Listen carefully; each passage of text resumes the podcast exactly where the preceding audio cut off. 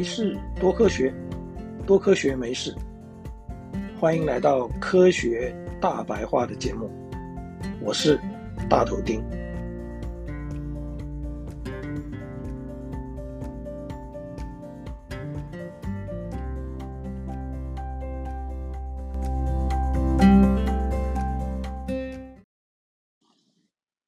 您喜欢吃鱼吗？淡水鱼还是咸水鱼比较对胃口呢？鱼肉的好处多多，鱼肉的蛋白质含量是猪肉的两倍，脂肪少，而且多属于不饱和脂肪酸，因此除了不容易让人肥胖以外，不饱和脂肪酸也具有保护心脏跟心血管的功效。鱼肉好归好，不过鱼腥味没处理好，却很容易让人却步。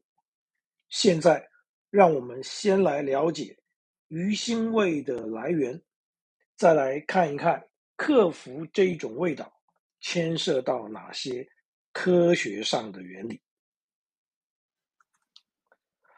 海水的盐分大概是百分之三左右。海里的鱼类要在这一种环境下存活，必须要维持体内渗透压的平衡。在海鱼的体内，一种叫做氧化三甲基胺的化学物质扮演了这一种角色。氧化三甲基胺本身并没有味道，但是当鱼类死亡以后，氧化三甲基胺受到细菌跟酵素的作用，会快速的分解成三甲基胺，而这就是鱼腥味的主要来源。也因此，越是新鲜的，也就是刚死亡不久的咸水鱼，鱼腥味应该是越淡的。低浓度的三甲基胺带有浓烈的鱼腥味，而高浓度的时候，味道则近似氨气，也就是俗称的阿莫尼亚的味道。不是只有海鱼会分解出三甲基胺，在腐败的动物或植物身上也可以验出这一种化学物质，而受感染伤口的恶臭，或者是口臭，也通常是由三甲基胺所引起的。好了，您现在应该察觉到，这里一直提到的是海中的鱼类，那么淡水鱼呢？淡水鱼一般不含有氧化三甲基胺，所以也不会转化产生有鱼腥味的三甲基胺。淡水鱼会有的一股土味，是由土臭素跟甲基异冰片两种化学物质所混合产生的味道。土臭素是由土壤里的某种细菌所产生的。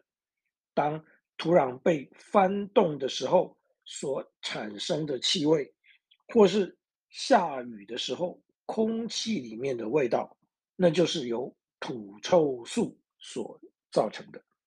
至于甲基异冰片，则是由淡水里的藻类物质所释放出来的气味。淡水鱼类以水藻为食物，再加上水里泥巴所释放的土臭素，就成了我们食用淡水鱼会感觉到的土腥味。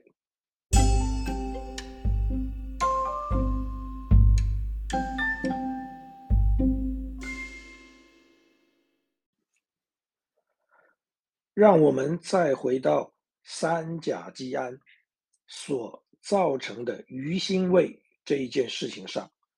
要降低鱼腥味，除了需要尽量维持鱼的新鲜度，也就是避免产生过多的三甲基胺之外，如果有物理或化学的方法可以去除三甲基胺，也可以去除腥味。从酸碱性的角度来说，三甲基胺是碱性物质，因此可以加入酸性物质，例如醋，以产生酸碱中和反应来去除三甲基胺。至于像是餐厅里提供柠檬水，让剥过螃蟹、大虾等海鲜后的手去腥，也是利用酸碱中和的原理。加醋或是柠檬汁料理鱼类的好处还有，这些酸性物质会加速蛋白质分解成氨基酸的速度，可以让肉质变得更软嫩。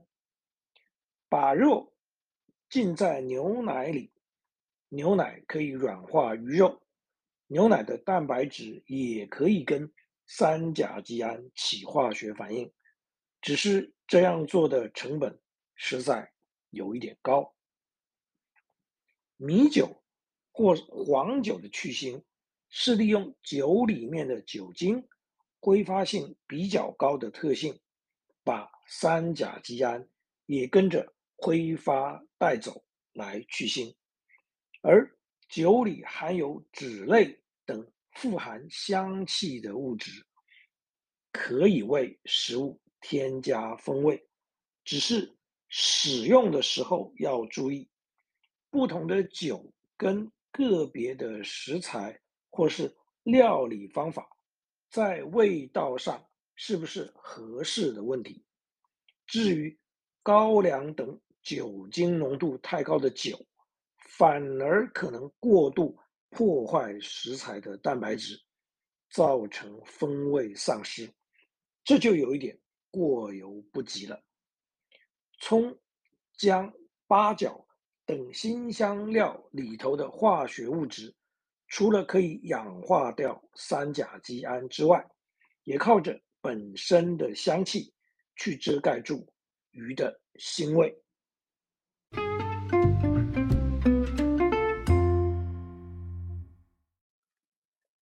对于各路厨房里的高手来说，去腥可能是一件平常不过的事情，而大家也可能会有自己的小偏方或秘诀。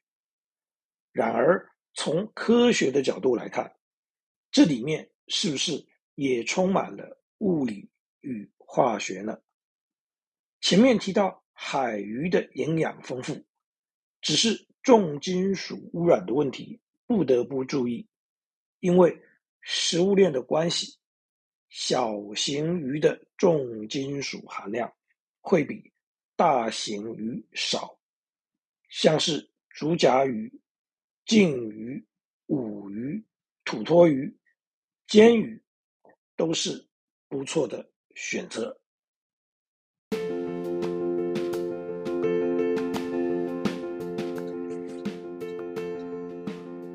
各位好朋友，谢谢您对于这一集节目的收听。如果您对这个主题有任何心得或想法，大头钉竭诚的欢迎您跟我分享。也希望您能对这个节目给予鼓励，或是提出批评与指教。没事多科学，多科学没事。我们下次见。拜拜。